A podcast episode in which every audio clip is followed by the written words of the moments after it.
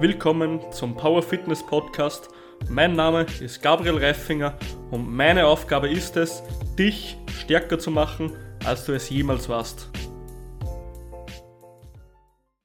Bevor wir diesen Podcast beginnen, möchte ich darauf hinweisen, dass der heutige Podcast mit Ben etwas leider hochgepitcht war von der Audioqualität bei ihm ab und zu. Es wurde aber im Interview mit der Zeit immer besser. Also die Themen waren wirklich extrem gut, der Input war extrem geil. Sollte es am Anfang vielleicht nicht so angenehm klingen, es wird gleich besser. Also bleibt da auf jeden Fall dran. Ihr werdet es nicht bereuen. Yo, Dere und willkommen zu einem neuen Podcast vom Power Fitness Podcast. Ich freue mich heute, einen wieder mal coolen Gast an meiner Seite zu haben, und zwar den Ben. Ben, stell dich doch einfach mal kurz vor und sag, was du machst. Jo, hi Gabriel und auch alle da draußen. Erstmal vielen Dank, dass ich da sein darf. Vielen Dank für die Einladung. Sehr, sehr cool. Genau, du hast schon gesagt, ich bin äh, der Ben. Ich komme aus dem Calisthenics-Bereich, also nochmal eine ganz andere Sparte als das, was du hier so äh, auf die Bühne zauberst. Ähm, ich bin Personal Fitness Trainer, mache das Ganze online basiert mit meinen Kunden. Tatsächlich bin ich, auch wenn man es nicht hört, in einem sehr, sehr warmen, sonnigen Land aktuell in Bulgarien. Ich bin hier ausgewandert und arbeite äh, mit meinen Kunden online von hier aus nach Deutschland. Und ähm, genau, bin da ziemlich, ziemlich zufrieden, dass ich das in den letzten Jahren aufgebaut habe und es macht mir sehr, sehr viel Spaß und bin gespannt, was da noch so kommt. Sehr cool. Ähm, du bist also auch Online-Coach? Genau, richtig. Wie geht das richtig, sage ich mal, im Calisthenics? Ist das etwas schwieriger zum Erklären oder geht das auch ganz gut über Videochecks oder? Das geht super per Videochecks tatsächlich. Manchmal mhm. habe ich sogar den Eindruck, es funktioniert noch besser als offline, weil man wirklich, also ich sage mal, mit meinen Kunden mache ich es so, dass ich immer Videoanalysen mache. Das bedeutet, meine Kunden trainieren, nehmen dabei ein Video auf, schicken mir das. Ich kann mir das dann also wirklich in Ruhe angucken, kann das in Slow-Mo abspielen und dann genau die Techniken mir ansehen und dann auch vernünftiges Feedback geben. Das bedeutet, ich habe viel mehr, viel mehr Zeit, mir die Technik anzuschauen, ich habe viel mehr Zeit, auf die Technik einzugehen und dann auch Feedback zu geben.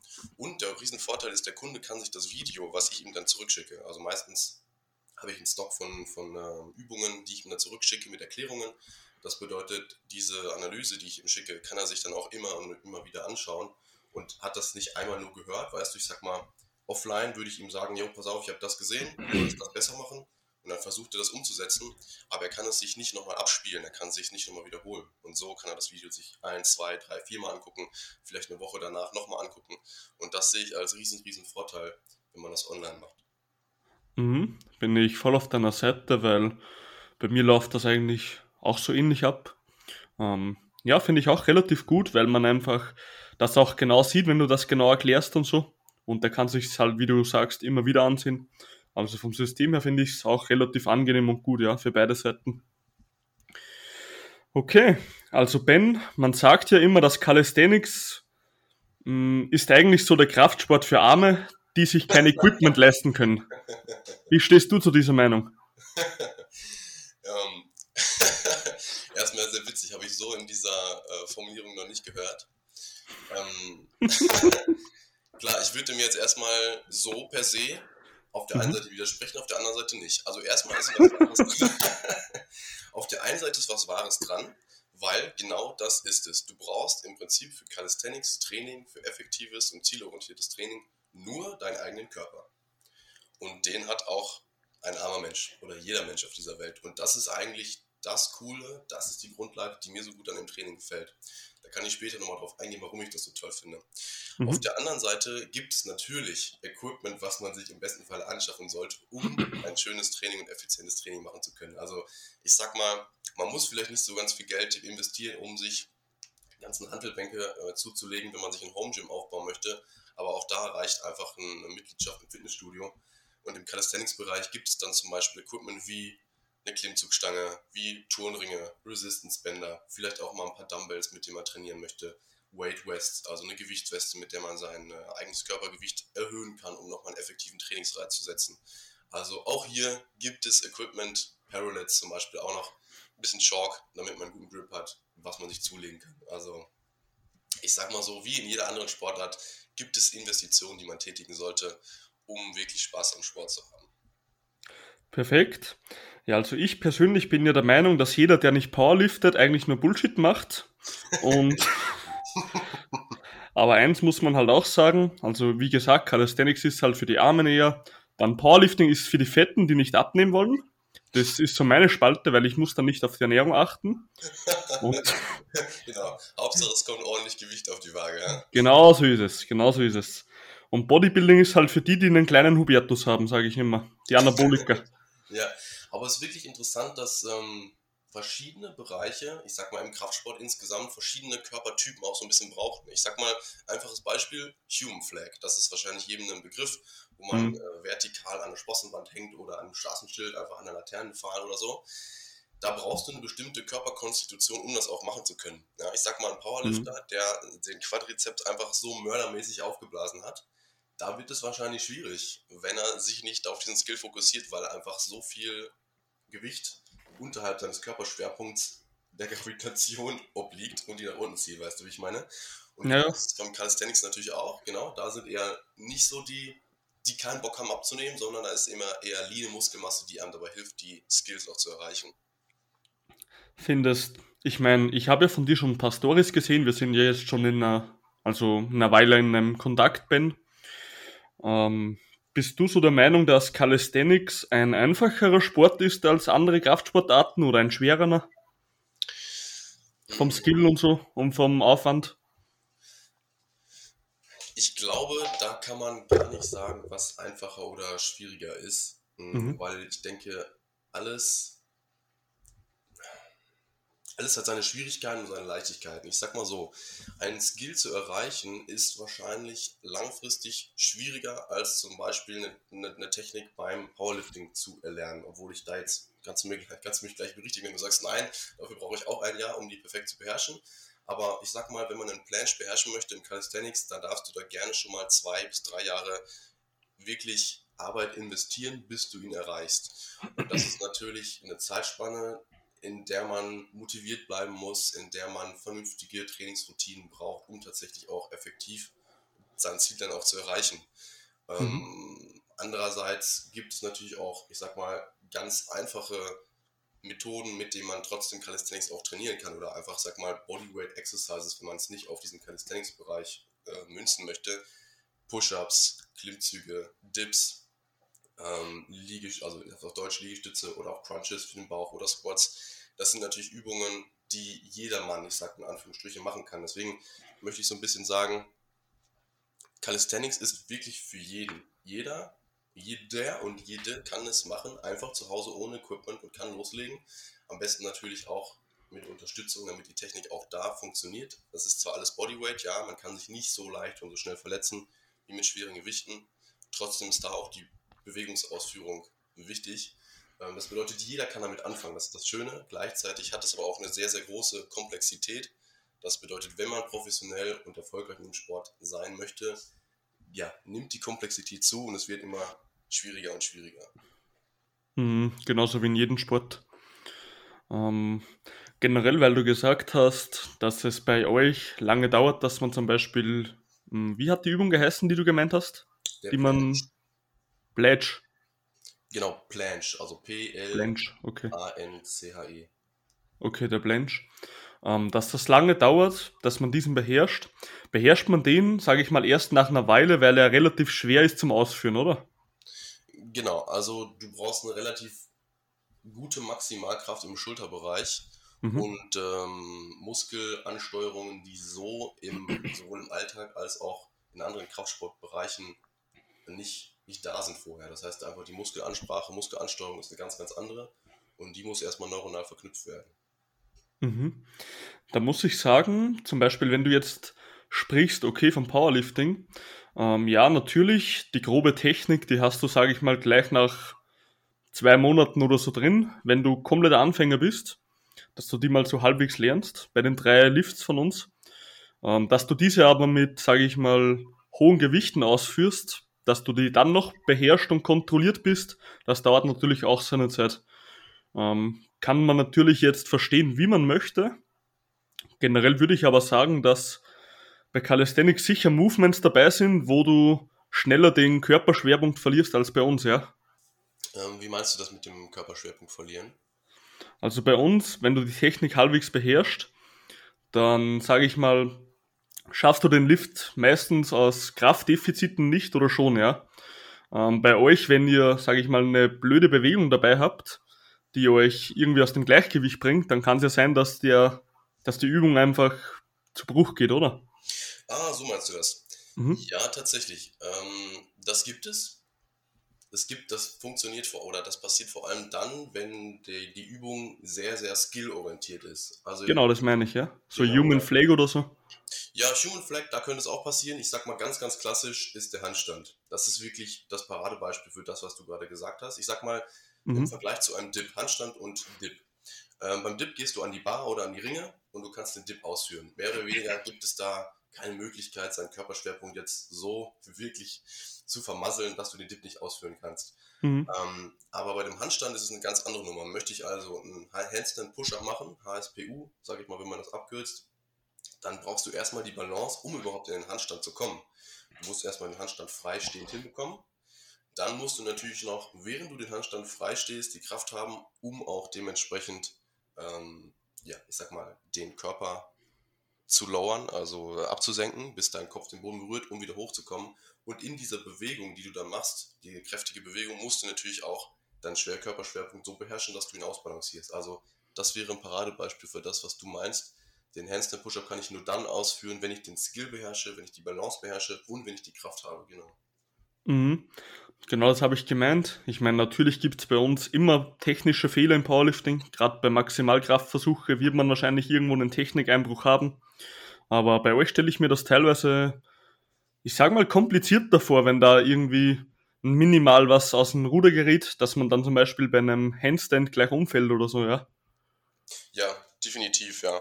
Also auch da gibt es natürlich viele schöne Methoden, um das auch für Beginner attraktiv zu machen, dass man sich jetzt nicht direkt überfordert fühlt und denkt, wow, das ist aber wirklich meilenweit weg.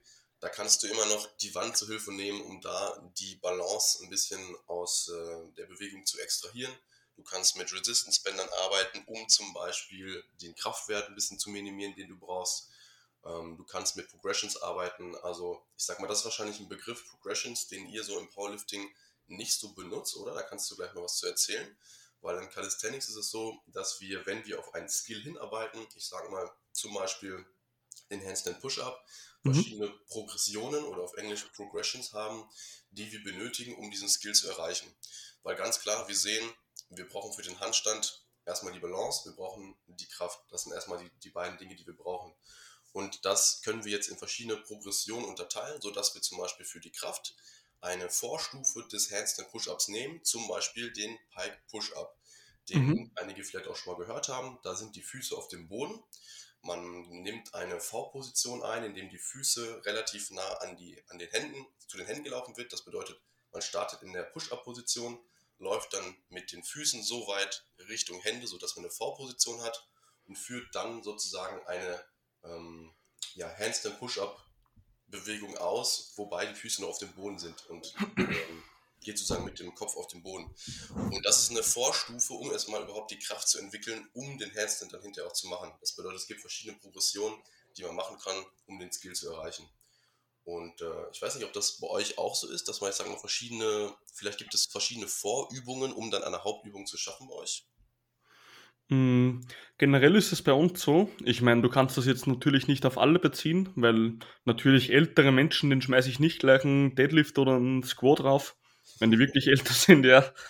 Ähm, es gibt Vorstufen, ja, aber generell für gesunde, normale Menschen würde ich sagen, die beste Progression bekommen sie, indem dass sie einfach die Übung frequent trainieren und auch mit guter Technik einfach trainieren und sich lediglich immer steigern. Ähm, die Progressions, wie du meinst, glaube ich, sind bei uns Stabilität und Mobilität. Heißt, wenn jemand irgendwo Mobility-Probleme hat, zum Beispiel, ganz gutes Beispiel ist immer in Low Bar, in einer Low Bar Beuge, falls du die kennst, die Schulterposition, heißt, viele haben da Probleme mit der Schulter, weil sie einfach nicht so weit runterkommen mit dem Arm da muss man dran arbeiten, wenn es da Probleme gibt. Dann Stabilität, man muss einfach eine gewisse Tiefe in der Kniebeuge stabil ausführen können und die Kontrolle behalten, ohne dass man nur einen Reflexeffekt hernimmt vom Muskel, dass man dann gerade noch rauskommt aus dem Loch.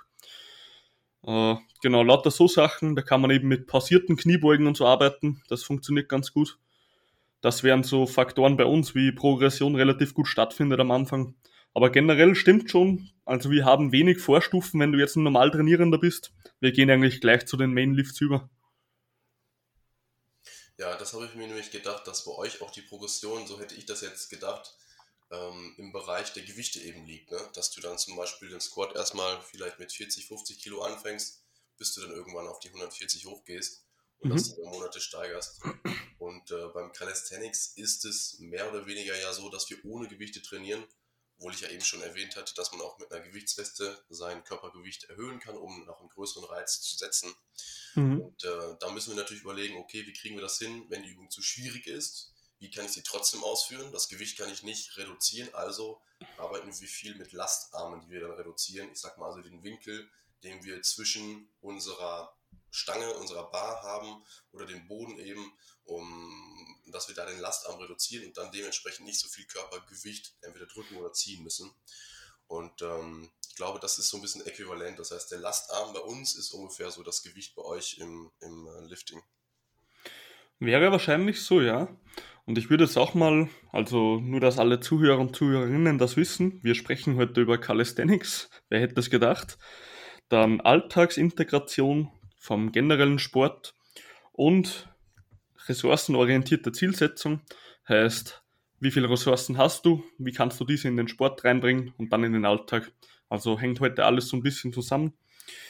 Ähm, generell würde ich sagen, Calisthenics ist so ein bisschen ein skillorientierterer Sport als Powerlifting auf jeden Fall. Also ich bin hundertprozentig der Meinung, dass ihr koordinativ viel mehr ähm, Ressourcen benötigt als wir. Das kann ich, glaube ich, mal so stehen lassen. Äh, was man aber unterscheiden muss, also das ist eigentlich, es sind einfach zwei verschiedene Arten von Sport, beziehungsweise von Lasten, die man bewältigt, weil, okay, ihr könnt, sage ich mal, schnell das Körpergleichgewicht oder so verlieren. Oder wenn der Schwerpunkt mal nicht passt bei einer Übung, dann kann man da halt auch abkacken und so. Bei uns ist halt, ja, wenn du halt mit sehr viel Gewicht schon bei der Kniebeuge, wenn du aus dem Rack rausgehst, den Walkout verkackst, kannst du halt da teilweise schon Scheiße bauen, ja, mit extrem viel Gewicht auf dem Nacken. Also da, bei uns kommt es halt mehr drauf an, glaube ich, dass du extreme Stabilität über den ganzen Lift förderst und wirklich Kontrolle hast. Das wäre so bei uns, glaube ich, der Hauptskill, den man lernen muss bei Maximalkraftlasten. Ja, das kann ich mir vorstellen, ähm, dass der Rumpf da auf jeden Fall die ganze Zeit stabil bleiben muss, während der deine ordentlichen Kilogramms beim Squat auf deinen Schultern lasten. Ich muss aber sagen, dass beim Calisthenics auch sehr, sehr, sehr stark auf Körperspannung ankommt, mhm. während du die Übungen machst. Ähm, es kommt natürlich darauf an, welche Übungen, aber ich sag mal, fangen wir beim klassischen Pull-up an. Selbst da ist es total wichtig, eine vernünftige Körperspannung zu haben. Das bedeutet, ähm, den Rumpf anzuspannen, die Abs anzuspannen, also die Bauchmuskeln, Po anzuspannen und ganz wichtig, die Hüfte nach vorne rotieren, um eine Hollow Body Position zu erreichen, weil nur dann hast du auch eine vernünftige Ansteuerung deines Latissimus, womit du dich ja quasi nach oben ziehen, ziehen möchtest. Also auch beim mhm. Calisthenics ist es besonders wichtig, dass du eine Körperspannung ähm, an den Tag legst, weil ansonsten kannst du Übungen tatsächlich einfach nicht, nicht vernünftig ausführen. Entweder es ist nicht effektiv, du trainierst nicht effektiv, oder die Übung ist einfach nicht korrekt ausgeführt. Das einfach mal so als Beispiel, was jeder kennt und wo jeder mal mit, mit was anfangen kann. Und ansonsten kannst du dir vorstellen, dass du bei der Human Flag saumäßig viel Körperspannung brauchst, um überhaupt hinzukriegen, dass du in einer horizontalen Linie, ähm, ich sag mal, wie eine Flagge an einem Pfahl hängst, ja. Also da brauchst du ja. ultra viel Körperspannung, Rumpfspannung, damit du überhaupt es schaffst, so in der Line zu bleiben. Das stimmt, ja. Aber es ist, es ist, glaube ich, eine andere Rumpfspannung. Also es ist einfach etwas anderes, wenn du für einen Moment wie bei uns so kurz extremst hohe Spannung brauchst oder für so einen langen Zeitraum, sage ich mal, moderat viel, dass du das halten kannst, weißt du? Ja, verstehe, was du meinst. Genau, ja. Ich glaube, dass das generell zwei verschiedene Skills sind. Ja, also ich muss sagen, die Zeiten sind relativ ähnlich. Sag ich mal, wie lange ist bei dir eine, ein, ein Satz, wenn du jetzt von Maximalkraft sprichst? Machst du drei, vier Wiederholungen und dann da geht das über 15 Sekunden, oder? Was meinst du? Ähm, ich meine, diese extreme Rumspannung hast du ja nicht dauerhaft, weil du musst ja mal ausatmen und so. Hm, okay. Du, Hm. du machst ja eigentlich nur kurz für den Lift, dann atmest du wieder durch und dann machst du halt wieder eine Wiederholung, ja. Stimmt, okay. Dann ist es tatsächlich grund, grundverschieden, weil nehmen wir das Beispiel wieder bei der Flag, da hängst du natürlich im besten Falle, sag ich mal, 5 Sekunden, vielleicht auch 7, 8, 9, 10 Sekunden. Und Genau, ja. dementsprechend musst du die Rumspannung die ganze Zeit überhalten. Macht man die auch länger, die Flag? Ich würde sagen, die Flag ist ein Skill, den man tatsächlich gut skalieren kann. Da gibt es äh, sicherlich auch welche, die den über 20, 30, 40 Sekunden halten können. Ähm, das ist möglich, gar kein Problem. Es gibt andere Skills wie den Planche zum Beispiel, der ist da anspruchsvoller und den wird man dann nicht so lange halten können. Also ich sag mal so, es gibt natürlich immer ganz verschiedene Level. Man sollte sich nie mit ähm, Profis vergleichen. Insgesamt sollte man sich immer nur mit sich selber vergleichen. Äh, aber ja, ich sag mal, als normalsterblicher, ähm, ambitionierter Hobbysportler ist eine Flag bei 20, 30 Sekunden schon echt, echt, recht, richtig, richtig solide. Mhm. Und weil du vorher von Pull-up gesprochen hast, das würde mich jetzt selber kurz interessieren. Und zwar, du hast ja gesagt, man soll die Beine vorne lassen. Das wird wahrscheinlich mit dem Schwerpunkt zu tun haben, oder? Äh, genau, auch und mit der Muskelansprache, ja. Mhm. Was hältst du davon? Weil das sieht man halt immer wieder in den Fitnessstudios, dass Leute einen Klimmzug machen und die Beine halt so hinten überkreuzen. Was hältst du von dem? Ja. Ähm, da gehe ich mal kurz darauf ein, dass es zwei verschiedene Arten von Klimmzügen insgesamt gibt. Du kannst einen Klimmzug in einer Holly Body, Holly, Entschuldigung, Hollow Body Position ausführen, also so, dass die Beine vorne sind und du eine leichte Krümmung im Bauch hast, sodass deine Füße vorne sind und du quasi so wie so eine Banane bist, nach vorne allerdings, das ist die Hollow Body Position. Mhm. Und du kannst das Ganze aber auch im Hollow Back machen, sodass es genau umgekehrt ist, dass du eine Bananenposition in deinem Rücken hast, sodass deine Füße hinter dir sind. Mhm. Und diese Position wirst du dann automatisch einnehmen, wenn du die Füße hinter dem, äh, hinter dem, deinem Po quasi so verkreuzt. Und das eine ist nicht richtiger als das andere. Es ist eine andere Muskelansprache und eine andere Muskelkontraktion, die benötigt ist, um die Übung auszuführen.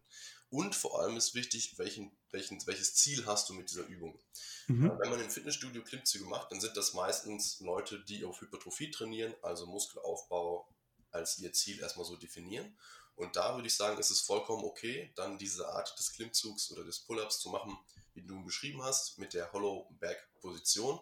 Ob man Mhm. die Füße dabei jetzt überkreuzt oder nicht, kann ich gleich nochmal darauf eingehen. Aber da ist erstmal so, dass du in einer Hollow Body, äh, Hollow Back Position bist. Und da wird also der Latissimus nochmal deutlich mehr angesprochen und vor allem die hinteren Schulterblätter. Ähm, und da ziehst du sozusagen die Brust bis zur Stange und ähm, du bist so ein bisschen nach hinten gelehnt. Das ist total okay, wenn man einen hypertrophischen Reiz setzen möchte.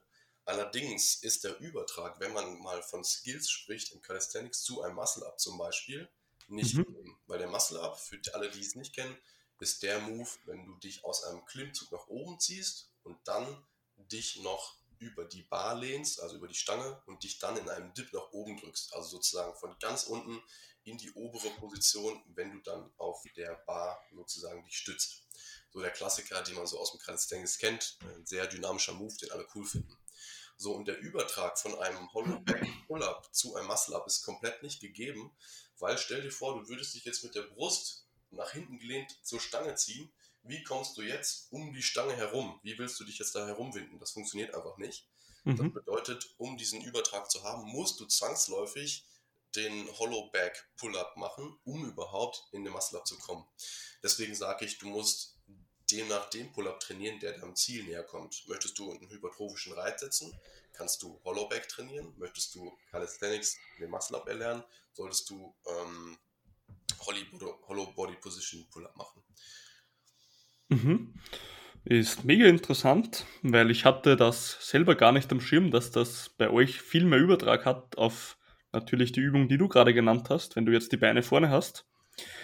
Ich habe halt immer nur so gelesen oder so, dass es halt für den Rücken anscheinend besser sein soll, weil er in einer geraden Position ist, obwohl ich der Meinung bin, dass es Bullshit ist, weil warum sollte für einen gesunden Menschen eine Krümmung im Rücken ein Problem sein, eine leichte Hyperextension? Hm, mhm. Wie stehst du dazu? Definitiv, da gebe ich dir total recht und das ist ähm, einfach ein Fehlgedanke, der da, denke ich, passiert, weil man ansonsten immer sagt, ja, mit geradem Rücken beugen, mit geradem Rücken bücken, irgendwas aufheben, ist auch alles genau richtig. Hyperextension wäre nicht gut, wenn ich eine Last auf dem Rücken habe. Allerdings haben wir beim Pull-Up genau die umgekehrte Variante. Mhm. Wir haben überhaupt keine Last auf den Bandscheiben, weil wir hängen. Und demnach haben wir auch keine Druckverteilung, wenn wir uns nach oben ziehen. Das bedeutet, ob wir dann eine Hyperextension im Rücken haben oder nicht, ist also für die Belastung der Bandscheiben überhaupt kein Problem. Genau so sehe ich das auch. Ähm, übrigens fuckt mich das immer ab, wenn man so einen Scheiß hört von wegen, und das sagen halt die Ärzte und so auch noch immer, dass sie halt immer behaupten, ja nee, gerader Rücken und dann kommen halt noch ein paar Physios von uns dazu oder so, die dann, weißt du, nur passiv lauter Sachen machen mit dir und ja, bück dich immer und wenn du einen krummen Rücken machst, dann tut's gleich weh und so. Wenn die einfach so richtige scheiß Nocebos in den Kopf setzen, das fuckt mich immer richtig ab, weil dann braucht man bei den meisten Menschen richtig lange, dass man die mal aus dem Kopf rausbekommt. Ja, total. Solange, sobald sich ein Gedanke festgesetzt hat, dann plappern, das, plappern da ganz viele nach und denken, es wäre richtig und dann verteilt sich das auch noch. Um, und ich, ich stimme dir da total zu, dass einfach zu schnell bewertet wird, das eine ist richtig und das andere ist falsch. Ein Klassiker, was wir gerade besprochen haben, ich höre so häufig, dass Leute sagen, was machst du jetzt eine Hollowback ähm, Pull-up, das ist doch falsch, du musst das doch so machen. Und dann sage ich, Leute, es gibt kein falsch oder richtig. Es ist so wie fast alles im Leben. Überleg dir, was dein Ziel ist, was du damit erreichen möchtest und dann überlegst du dir, was kann ich dafür tun. So, und wie ich das gerade erklärt habe, ähm, möchte der eine auf Hypertrophie trainieren, sollte er den einen Pull-up machen. Möchte der andere auf Muscle-up trainieren, sollte er das andere machen. Aber ist es deswegen falsch oder richtig? Nein, es ist beides richtig. Und das ist aber das Problem, dass man auf Instagram und auf den Social Media so viele Sachen liest und sieht und sagt, nein, also so kannst du das auf keinen Fall machen, das ist falsch. Kennst du, kennst du die Videos, wo so zwei Videos sind und bei einem ist so ein grünes Häkchen und bei einem ein rotes Kreuz? ja. Der Klassiker, ey. Der Klassiker, ja. Und dann immer schön halbgares äh, oder halb, Halbwissen, was dann da präsentiert wird. Hammermäßig. Mhm. Richtig nice. Und das Beste ist immer, zum Beispiel letztens habe ich gesehen, Bent Over Row. So, da hat die halt gesagt, man darf nur so 90 Grad mit dem Rücken zum Boden sein. Also wirklich parallel zum Boden und ja nicht so leicht aufrecht. Und dann hatte die halt in beiden Videos so richtig fette Air Max an, dass man schon richtig instabil steht und so. Und nee, das wäre einfach so fail, wirklich. Also Instagram ist der richtige Nocebo-Platz für mich. Ja, da muss man wirklich aufpassen, dass man sich an den richtigen Stellen informiert, weil, um da auch mal wieder was Positives zu, zu sagen, man kann sich wirklich, wirklich super inspirieren lassen, auch auf Instagram, und man sieht wirklich tolle Posts und auch ganz klasse Content. Man muss immer unterscheiden, und sich so ein bisschen verschiedene Richtungen anschauen, um dann für sich herauszufinden, was ist, was ist vernünftiger Content und was ist Trash. Mhm. Ja, meistens gibt es eh in jeder Sportszene so ein paar Menschen, wo man weiß, die sind legit, ja. Ja, richtig, das stimmt. Genau.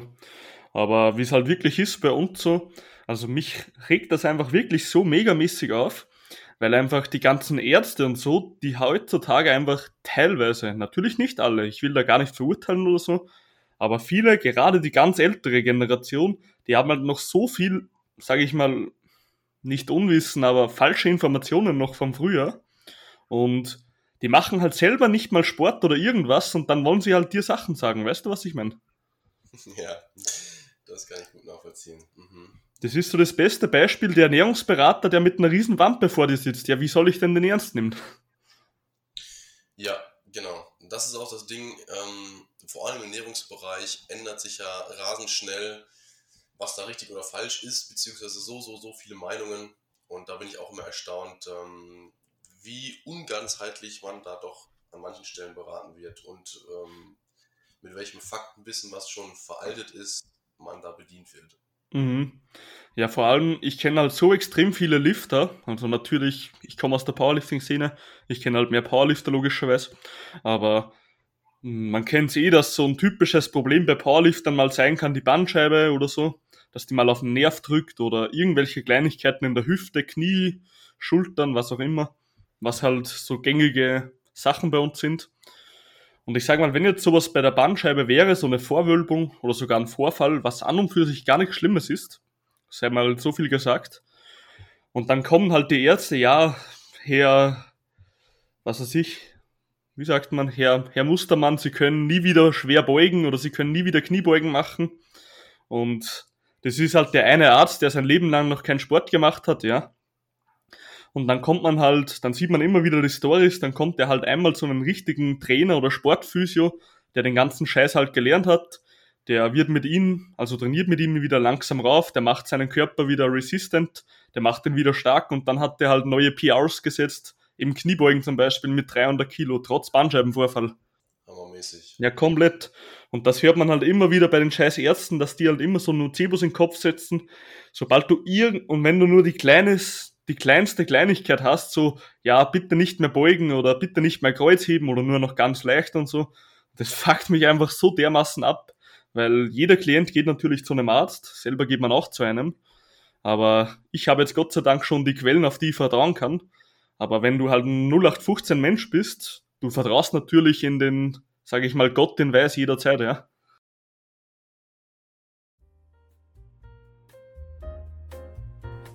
Jo, dere zu dieser kleinen Zwischenfrequenz an dich, lieber Zuhörer oder Zuhörerin.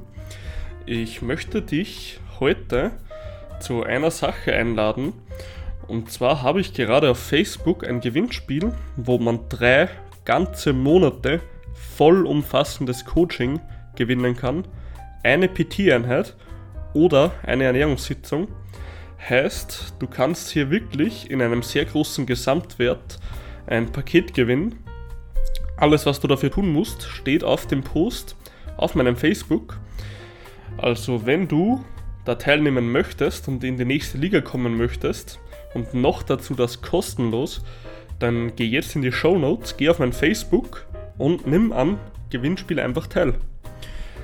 Und zweite Sache für diese Zwischenfrequenz, was ich noch erwähnen wollte, ist, ich möchte mit den Zuhörer und Zuhörerinnen, die mir hier wöchentlich eigentlich immer zuhören, da der Podcast mit der Zeit immer und immer mehr wächst, was einfach mega, mega geil ist, möchte ich jetzt einfach mal dazu auffordern, schreib mir auf einem meiner Social Media, auf meiner Website, Instagram, Facebook, wo auch immer du möchtest, schreib mir eine Frage, die dich interessiert und wie du den Podcast findest.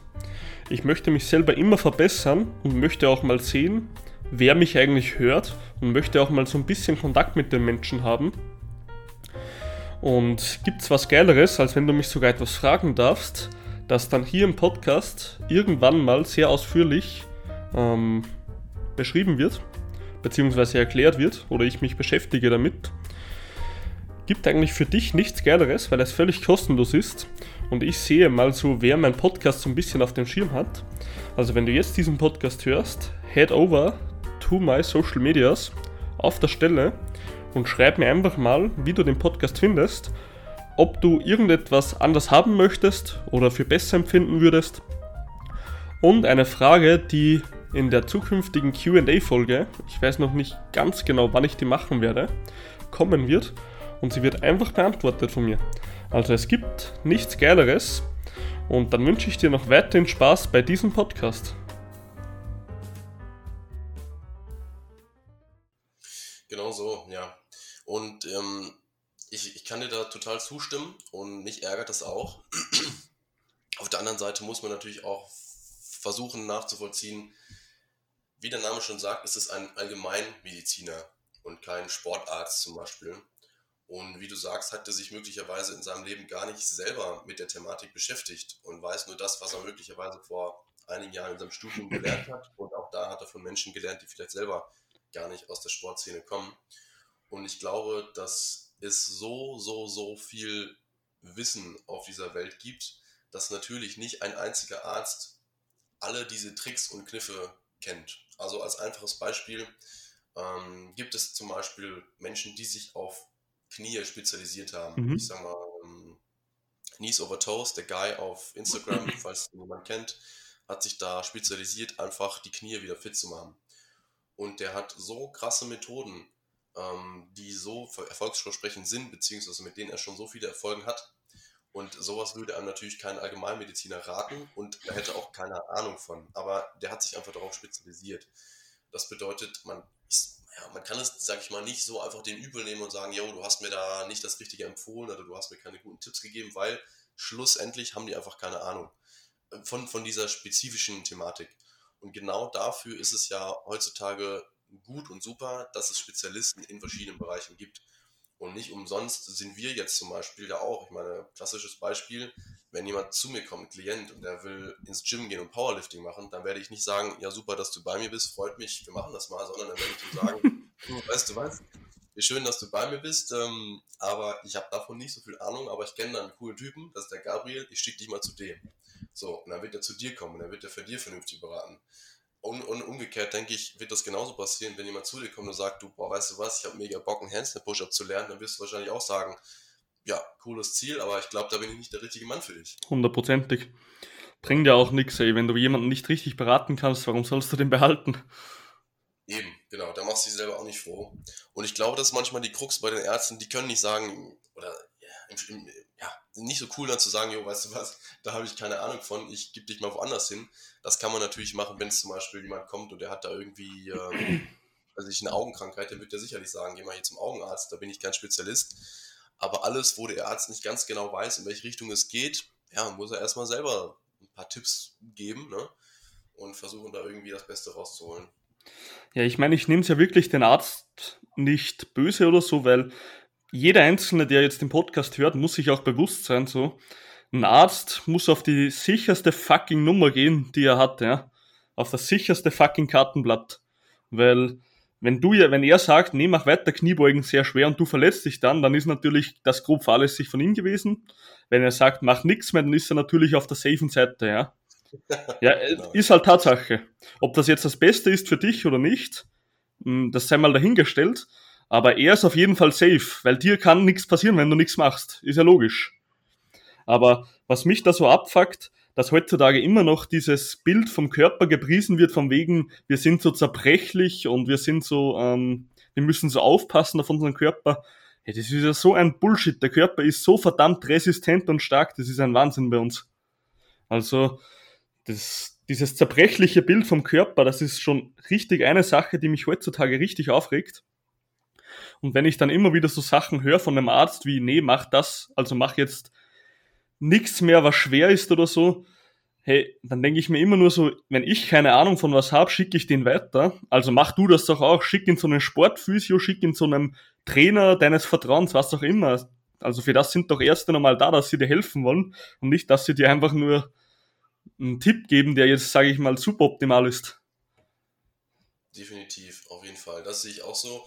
Und ich denke, ein guter Tipp, den wir den Leuten draußen geben können, ist, sich nicht von einer Meinung komplett einnehmen zu lassen, sondern sich mindestens zwei, drei weitere Meinungen einzuholen. Mhm. Nicht, wenn es jetzt ne, um ein kleines Schnipperkind geht und man da so ein bisschen Husten hat, da ist der Hausarzt der Richtige. Aber wenn es wirklich um Sachen geht, die sein oder ja, die dein Leben beeinflussen könnten, dann auf jeden Fall immer zwei, drei Meinungen von verschiedenen Seiten einholen, äh, sich selber auch ein bisschen erkundigen. Es gibt so viele Infos dort draußen es gibt natürlich auch viele Fake News, ähm, von daher da auch immer differenzieren, aber sich nicht auf die Meinung Einzelner komplett verlassen und dann einfach blauäugig machen. Da bin ich 100% bei dir. Und das Beste ist immer, wenn du so wirklich Menschen hast, die du vertrauen kannst in der Szene. Also zum Beispiel bei uns in der Bodybuilding Powerlifting Szene wäre Eric Helms ein sehr gutes Beispiel. Das ist einer der, sage ich mal, bekanntesten und besten Sportwissenschaftler, beziehungsweise selber Bodybuilder und Powerlifter, Wettkampfathlet. Und von dem weiß man halt, der ist halt einfach trusted. Und was ich auch immer so geil finde, er sagt auch immer dazu so, ähm, das wird wahrscheinlich so sein, weil es schon Studien gerade hergeben. Ob es wirklich der effektivste Weg für dich ist, kann er nicht sagen, ja. Und das sagt er halt wirklich jedes Mal dazu. Und da merkt man halt schon, dass er schon so ein bisschen Umdenken hat, dass er nicht sagt, so one fits all, ja. Mhm, das ist super. Und daran merkt man auch ein bisschen, wem man vertrauen kann und wen nicht, finde ich. Definitiv. Und das ist, denke ich, auch, ähm, wenn du Lust hast, so ein bisschen der Übertrag zu, zu dem, wo ich auch mich ziemlich gut auskenne, was, was es angeht, wenn man Dinge in seinen Alltag integrieren mhm. möchte oder ähm, ja, dass das, das ganze, ganze Training und seinen Sport in den Alltag integrierst, was du gerade angesprochen hast, not one fits all, wenn man das jetzt nicht auf die Gesundheit überträgt, sondern einfach, wie kriege ich das hin, dann ist es auch eben so, dass man sehr, sehr gut schauen muss, wie ist mein persönlicher Alltag, wie kriege ich das in meinen Alltag unter.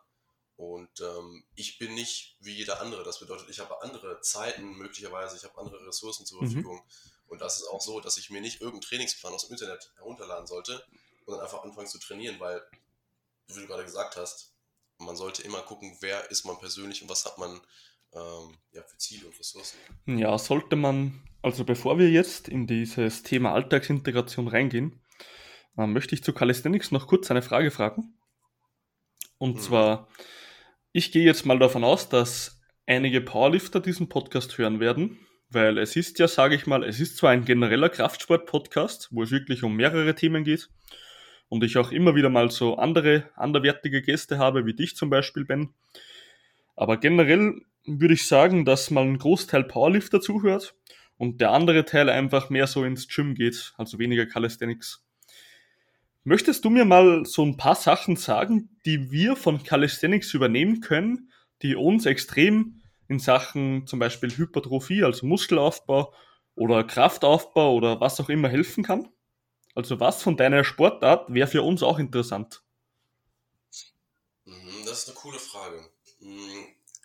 Ich gehe mal auf den Aspekt Hypertrophie mhm. ein. Und dann kannst du mir vielleicht noch sagen, ähm, ob du da noch ob du da noch eine andere Sparte hattest, wo ich mit drauf eingehen soll.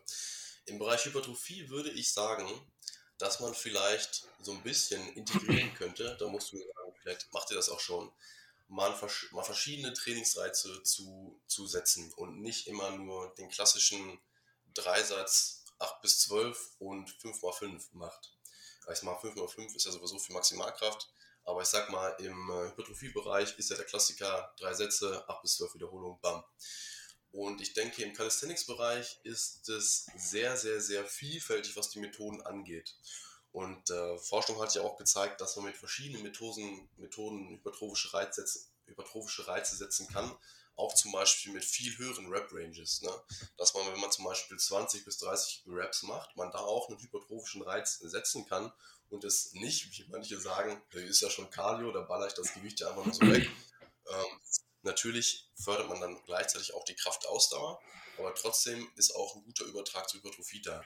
Und was ich interessant finde, eben, wenn man mit seinem eigenen Körper, also Bodyweight, Calisthenics trainiert, es gibt eine Vielfalt von Methoden. Du kannst ein Zirkeltraining machen, du kannst Pyramidentraining machen, du kannst zum Beispiel Accessory Work am Ende des Trainings noch machen. Das heißt, du machst Hauptübungen, machst dann noch Übungen, die da quasi oben drauf kommen, um top, um deine Schwächen zu attackieren.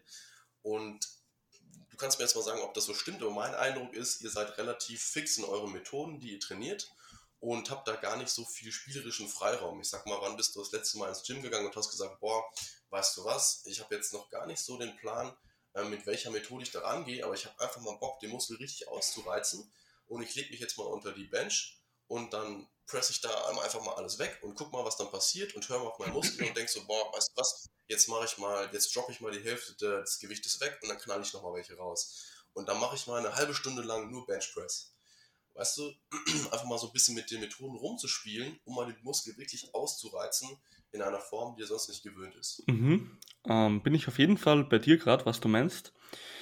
Generell, weil du von den Rip Rangers gesprochen hast, das ist so eine alte Mythe, und zwar, ich hatte ja jetzt auch eine lange Zeit einen richtigen Bodybuilding-Coach, der was auch Wettkämpfer vorbereitet, weil ich das Ganze einfach mal lernen wollte. Und habe mir extremst viel mitgenommen. Heißt, den Muskelaufbau kann ich jetzt auch schon natürlich nicht so wie er, aber etwas gut mitreden, sage ich mal. Weil es ist jetzt auch nicht so extrem viel anders von Powerlifting, wenn man die Nebensachen trainiert. Und generell Rep Ranges können von 20 bis 40 Wiederholungen gehen, bei uns auch. So ist es nicht. Ähm, bei den Compound Lifts, wie zum Beispiel ein Benchpress, würde ich jetzt nicht unbedingt eine halbe Stunde Benchpress durchballern und so zehn Sätze oder so. Ich meine, kannst du natürlich machen, aber die Qualität der Bewegung wird halt einfach leiden und das ist meistens das Problem bei uns. Äh, generell verschiedene Reize können wir sehr gut setzen, da wir auch sehr viele Trainingsmethoden haben. Wie du schon gesagt hast, wir haben genauso Wir können genauso Zirkeltrainings einbauen. Ich zum Beispiel baue sehr gern Rumpfzirkel am Ende vom Training ein. Dann Pyramidentraining kannst du machen, ist jetzt wahrscheinlich eher ungewöhnlich in der Sparte, wo ich unterwegs bin, für Muskelkraftaufbau. Aber wäre auf jeden Fall möglich. Accessory Work haben wir immer dabei. Dann gibt's noch die Intensitätstechniken, die verschiedenen Rep-Ranges, die RPEs, die man vorgibt. Also Systeme haben eigentlich relativ viel, aus dem man rauspicken kann. Letzten Endes gilt es halt immer, die zu finden, die den Klienten am besten fit ist, wo er am besten Benefit rauszieht, logischerweise. Aber mit den Rep-Ranges generell kannst du eigentlich bis 40 sogar raufgehen. Also wenn du jetzt so eine eingelenkige Übung hast, wie zum Beispiel ein Beinstrecker, da kannst du schon mal 30 Reps ohne Probleme machen und das wird noch einen sehr guten Hypertrophie-Reiz setzen, ja. Ja, das ist gut, dass du das nochmal so, so sagst, vielleicht auch an alle, die, die so zuhören, ähm, weil ich glaube, viele, so wie du sie mich eben sagst, dass es noch so ein Mythos ist, haben fast Angst, diese Rap-Ranges mal zu erhöhen mhm. und denken sich, nein, ich, ich kann doch jetzt nicht mehr als 12 Raps machen, ähm, weil dann bin ich gar nicht mehr im hypertrophischen Bereich. Ja, und äh, das, das nimmt ihnen eigentlich die, die, Möglichkeit, Progress zu machen, weil dann stagnieren sie nämlich, sind auf einem Level, machen keinen Progress mehr, keinen Fortschritt und denken sich, okay, da sage ich ja, veränder doch mal ein bisschen deine Methode, guck mal so ein bisschen über den Tellerrand hinaus. ab, ab zwölf Wiederholungen kommt der Katterbulle-Teufel.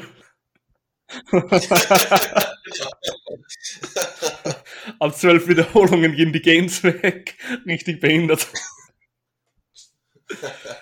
Nee, aber das ist eigentlich schon ein großer Mythos bei uns. Also das habe ich eigentlich schon immer auf dem Schirm gehabt, Gott sei Dank. Also wenn ich nur acht bis zwölf Wiederholungen hergeben würde, würde ich mich schämen. Das ist schön zu hören. ähm, ja, Hypertrophie generell von Calisthenics, was ich jetzt sehr viel sagen kann, ist, dass einfach die Grundübungen wie ein Klimmzug oder ein Dip extrem gute Reize für Kraft und Hypertrophie setzen.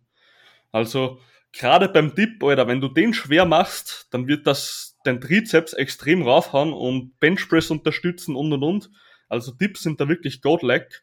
Und wenn du jetzt viele, sage ich mal, Overhead Presses machst, dann kannst du statt einen Lattzug zum Beispiel einen Klimmzug machen. Klimmzug hat zum Beispiel mehr Übertrag auf Maximalkraft als ein Lattzug.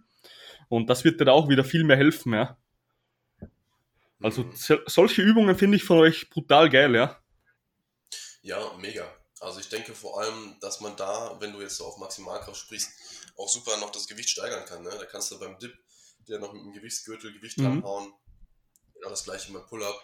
Und was ich auch denke, ist, dass du so viel Stabilität einfach bekommst, wenn du jetzt mal daran denkst, den Dip, den musst du ja frei schwebend quasi mit deinem Körper machen. Oder wenn du sagst, du machst den sogar an den Ringen, da brauchst du so viel Stabilitätsarbeit. Und ich, ich gehe auch ins Gym und mache auch Benchpress und die ganzen Sachen. Ich mache jetzt kein Powerlifting, bin aber auch viel in der Langhantel mhm. unterwegs. Und ich merke immer, dass ich mich einfach viel stabiler fühle und ich die Bar äh, oder in dem Fall die Langhantel viel sicherer bewegen kann auf meinem, wie nennst du das immer? Ähm, Bar, Barline, diese Linie, Barpath. die hier. Der Barpath, genau, ja.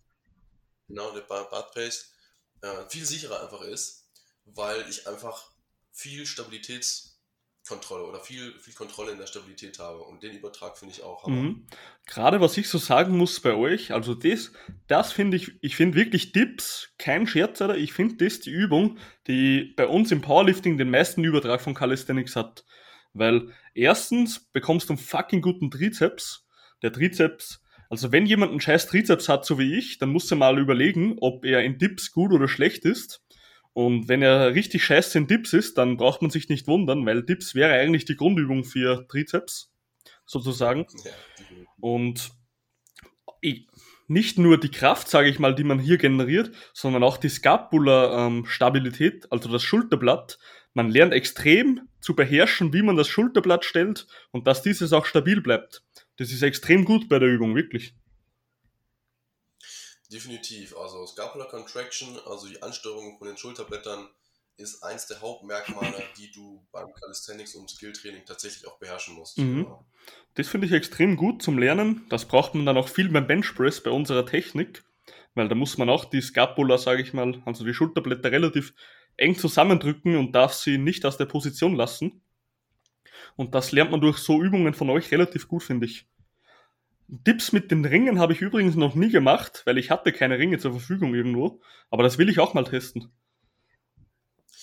Boah, definitiv beste Empfehlung. Also, wenn du im Gym bist oder so und die haben da in der Turnecke oder sowas, wie im FitX zum Beispiel, und da sind Ringe, gönn dir das. Das ist der absolute Hammer. Es macht sowas von Bock.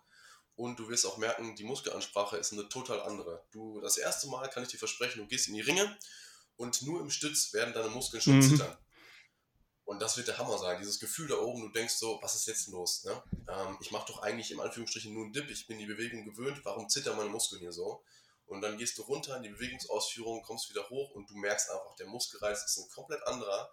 Deine Tiefmuskulatur wird ganz, ganz anders beansprucht. Ähm, es setzt einen ganz anderen Reiz und es macht heftig Bock. Also ich, ich kann gar nicht aufhören zu schwärmen. Ringe sind mein liebstes Trainingsequipment. Du kannst im Prinzip jede Übung damit machen und es macht einfach ultra Bock. Ja, brutal. Aber gerade bei Ringe, weil ja die kinetische Kette in den Ringen nicht so, also sage ich, die kinetische Kette in den Ringen ist nicht so geschlossen, wie wenn du jetzt an einem Dipsständer gehst, weil da einfach die Stabilität viel mehr da ist. Ist das schon extrem schwer, dass man da stabilisiert, oder? Definitiv, ja. Also Stabilisation ist da ist da ein äh, Riesenfaktor. Es ist auch witzig, wenn man dann zum Beispiel einen Ring das erste Mal trainiert, an welchen Stellen du Muskelkater hast, von denen du das nicht denkst, weil ich sag mal klassisch Dips und Pull-Ups. Und danach hast du Muskelkater im Arsch und im Bauch. dann denkst du dir so, was ist denn jetzt passiert? Stelle ich mir epic vor. ja, Mann. Vor allem, du hast da einfach eine Pull-Up-Session weggeballert, stehst am nächsten Morgen auf und kannst dich kaum aus dem Bett rollen. Weißt du, kennst du das Gefühl? Du kommst nicht richtig raus, musst dich so über die Seite so richtig krüppelig aus dem Bett ja, rollen. Ja, Classic. so, die ersten paar Male nach dem Gym so. Das war genauso. Hey, eine Frage hätte ich an dich noch. Und zwar, ab wann würdest du sagen, dass man, weil ich habe da wirklich selber keine Ahnung, ich mache einfach Tipps immer so schwer wie es geht, dass ich mich halt progressiv steigert. Aber ab wann würdest du sagen, dass man in Tipps gut dabei ist, wenn man ähm, Gewicht anhängt, ja? Mhm, du meinst also, ab wie viel Kilogramm? Zusatzgewicht plus eigenes Körpergewicht, sage ich mal, dass du relativ gut schon bist. Ich habe da wirklich keine Ahnung, aber ich mache jetzt Tipps derzeit mit 35 Kilo für sieben Mal und ich würde gerne wissen, ob das jetzt scheiß wenig ist oder ich habe wirklich keine Ahnung von dem. Mhm, okay. Nee, also 35 Kilo auf 7 Reps ist auf jeden Fall schon ordentlich. Und ich wiege 90, nur dass, ah, 93, nur dass du es weißt. Ja, genau. Das wollte ich auch sagen. Es kommt natürlich darauf an, was dein, was dein Gewicht ist und wie das Gewicht zustande kommt. Ne? Also 90 sind immer nicht 90. Da ist auch wieder die Frage, wie ist da die Verteilung zwischen Muskelmasse, magerer Muskelmasse und Fettgewebe. Aber äh, genau. Erstmal vielleicht nochmal vorab, für alle, die sich jetzt so denken, alter Schwede, der hängt sich dann auf 45 Kilo um den Bauch. Ähm, ich schaffe gerade mal zwei, drei Dips. Lasst es auf jeden Fall ruhig angehen mit den mhm. Dips. Es ist eine ultra krasse Übung und lasst euch da nicht demotivieren. Bleibt da am Ball und probiert diese Übung. Es ist heftig, heftig. Um die einfacher zu machen, kann man auch Resistance Bänder verwenden, um das Ganze einfach mal ähm, als Einsteiger auch auszuprobieren. Und jetzt nochmal zurück zu deiner Frage. Ähm, 35 Kilo ist schon ein ordentliches Gewicht. Ich sag mal, ich bin jetzt bei meinem One äh, Rap Maximum ungefähr bei äh, 60, 65 oh. Kilo. Und ich wiege nur in Anführungsstrichen 80. Ähm, und ich denke, damit bin ich jetzt sehr zufrieden. Allerdings gibt es da auch Grenzen, wo man, oder ja, fast, fast keine Grenzen. Ähm, aber ich sag mal, 35 Kilo auf 7 ist schon echt gut. Alleine, wenn man Zusatzgewicht 20 Kilo nimmt und man macht da ähm, bis zu 10 Wiederholungen, ist das richtig, richtig super. Und ich sag mal, für mich, mein, mein Ziel wäre, irgendwann mal so um die 100. 75, vielleicht 80 Kilogramm zu kommen für einen Run, Run uh, One, One Rep Max. Max. Genau. Ähm, aber so wie bei allem, man muss dann tatsächlich auch auf dieses Ziel hin trainieren. Und im Fokus stehen bei mir jetzt gerade Skill-Trainings und äh, kein Weighted Calisthenics. Also Calisthenics mit Zusatzgewichten, wie man mhm. das dann nennt. Und ähm, von daher werde ich dieses Ziel dann erst in äh, absehbarer oder nicht absehbarer Zukunft erreichen, weil ich jetzt gerade beim Skilltraining bin. Und das ist auch so eine Sache beim Calisthenics, dass man sich so ein bisschen ähm, entscheiden muss, wo legt man gerade seinen Fokus. Legt man den vielleicht auf Hypertrophie, legt man den auf Skilltraining, legt man den auf Kraftzuwächse. Ja, und da muss man immer sich so ein bisschen entscheiden. Mhm. Okay, cool, dass du mir das gesagt hast, weil ich hatte da wirklich überhaupt keinen Schirm, was jetzt so ein Richtwert wäre, ob du sagst, 35 Kilo ist gar nichts, weil letztens habe ich wieder ein Video von einem gesehen, der hat, glaube ich, mit 100 Kilo angeschnallt, hat der irgendwie so Dips auf Fünfer gemacht und ich dachte mir, fuck, Mann, ich bin noch komplett am Anfang so. Ja, ja. Nee, gut. Ja. Weiß ich das auch. Und ähm, vielleicht nochmal so, um dann noch einen Satz mhm. zu sagen, wenn man natürlich auf viel Gewicht steht, ist es natürlich immer so ein bisschen, ja, man möchte viel Gewicht rumschnallen, einfach weil es so ein persönliche, persönliches Ziel mhm. ist. Aber insgesamt, so wie du gesagt hast, geht es ja vor allem auch darum, einen vernünftigen Muskelreiz zu setzen. Und wenn du den mit den Dips mit 35 Kilo bei 7 Wiederholungen vernünftig setzen kannst, dann ist das doch ein super Trainingsgewicht und super Trainingsreiz. Hm, wobei ich sagen muss, ich würde jetzt bei Compound Lifts wie einem Dip, ich meine, natürlich solltest du die Ellbogen jetzt nicht rausflären, sondern eher beim Körper behalten, dass es nicht zu brustlastig wird, wenn du den Trizeps erwischen möchtest, sei mal gesagt. Aber ich glaube, du solltest jetzt nicht unbedingt den Trizeps flexen, während du einen Compound Lift machst. Weißt du, was ich meine? Nee, musst du noch mal ein bisschen weiter erklären. Also du kannst ja, du kannst ja den Dip entweder brustlastiger ausführen oder trizepslastiger. Ja, Aber genau. ich würde jetzt, sage ich mal, nicht unbedingt, weil es ist ja ein Compound Lift, der Dip, es ist ja eine Grundübung. Ich würde jetzt nicht unbedingt meine Mind-Muscle Connection 100% nur auf den Trizeps setzen, sondern trotzdem irgendwo aus dem ganzen Körper arbeiten bei der Übung, weil es halt eben eine Grundübung ist, ja.